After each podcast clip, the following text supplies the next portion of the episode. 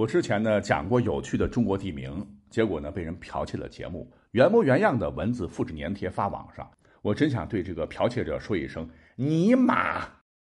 听到这儿，你可能会说：“哎，你怎么爆粗口啊？你怎么骂人呢？”别急，我真不是骂人啊，因为呢，真有个地方在南京叫尼玛，我是善意提醒他，光抄我的没意思嘛。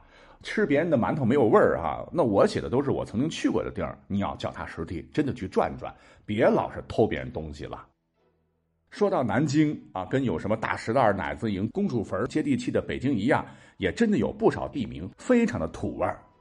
比方说前些年咱们的网络用语非常火哈，叫什么“神马都是浮云”。有趣的是啊，南京还真有一条路叫神马路。那据我查的哈，南京不仅有神马路，还有一座神马桥。可是呢，我个人觉得这两个地名都不如我认为的南京的那条巷的名字牛。这就是开头提到的泥马巷。这个泥马不是恶搞的十大神兽之一那个草泥马的泥马，而是泥土的泥，牛马的马。而且呢，这个泥马巷的名字非常具有历史的传奇性。说是在北宋的靖康元年，也就是公元的一一二六年冬天，哎，当时的金军攻破了东京汴梁，也就是今天的开封嘛。北宋灭亡了，史称靖康之难。在靖康之难中，宋徽宗的第九个儿子康王赵构，就是后来的宋高宗哈。传说他是带着徽宗、钦宗二帝的血诏，一路骑马南逃，而金兵呢，在屁股后边死命的追呀，一定要把皇族一网打尽。追的赵构是屁滚尿流，得得得得得得，颠的赵构后来都不能生孩子了。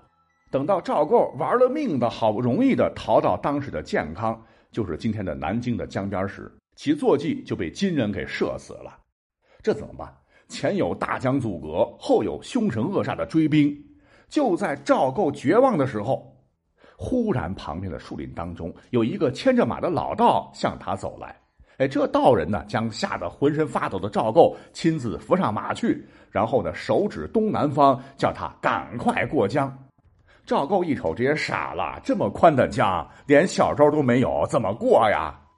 可是敌兵眼瞅着就要到了，他是咬咬牙，闭着眼睛往马屁股狠抽三鞭，啪啪啪，这匹马长嘶一声，竟然是跃入江中。说来也怪，这马儿在江中是如履平地呀，顷刻之间就过江上了岸。那边金兵直接吓傻了哈，只能是望江轻叹撤了。等到赵构缓过劲儿来，长舒一口气，可奶奶保住命了。突然坐骑是一撅屁股，将他掀倒在地，哒哒哒哒哒哒，向林中是一溜烟的跑了。从此呢，这个地方叫做走马巷，在今天呢，跟泥马巷紧挨着。赵构当时就想，马跑了，可怎么继续赶路啊？于是啊，就进入了林中去寻马。可离奇的是，马没找到，竟然是找到了一座古庙，庙门上书写着“崔富君庙”四个大字。赵构进门一看，吓傻了啊！原来庙中供奉的神像崔富君，酷似送马给他逃难的那个道人。再一看，崔富君手中牵的泥塑马，浑身上下湿淋淋的。再转到马后一看。屁股上竟然有三条血淋淋的鞭痕，赵构见到救自己的性命的人和马竟然是神灵，立即是转忧为喜呀。等到赵构当了皇帝呢，就重新修了崔府君庙，并赐泥马庙三字。那现在由于历史的关系哈，泥马庙已经没有了，但是泥马巷之名却保存了下来，直到今天。呃，别关节目啊，我还没说完呢。啊，有趣的地名还很多。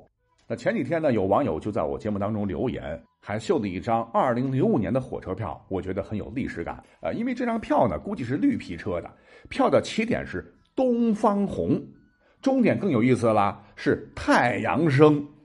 哎，我看了以后觉得这会不会是个 P 图啊？结果仔细一查，发现哦，这张票呢是百分之百真的。可能我是八零后吧，那我们这代人哈，马上就会想到《东方红》《太阳升》那样一首红色的经典歌曲。这个歌怎么唱着来着？好像头两句是这样子哈：东方红，太阳升，东方出了一个毛泽东。如果说您听本期节目之后呢，有兴趣的话，可以到百度也搜一搜啊。这个车票由来啊，原来是咱们国内呢。有两个乡镇，一个叫东方红，一个叫太阳升。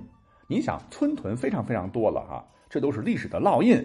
但是呢，在铁路系统，东方红站和太阳升站却都是只有一个。而这两个特殊意义的地名，就这么机缘巧合的弄到了一起啊，无不令人是拍案叫绝。如果说再具体的话，这个东方红站呢？是位于现在的黑龙江虎林市与双鸭山市饶河县之间的密东铁路的尽头站，也是我国铁路网东北段的车站。而车票上显示的太阳升是位于黑龙江省大庆市大同区太阳升镇和太阳升火车站。那据说现在太阳红到太阳升已经开通了一条红色旅游线路，路程其实并不远。那根据当地老人讲。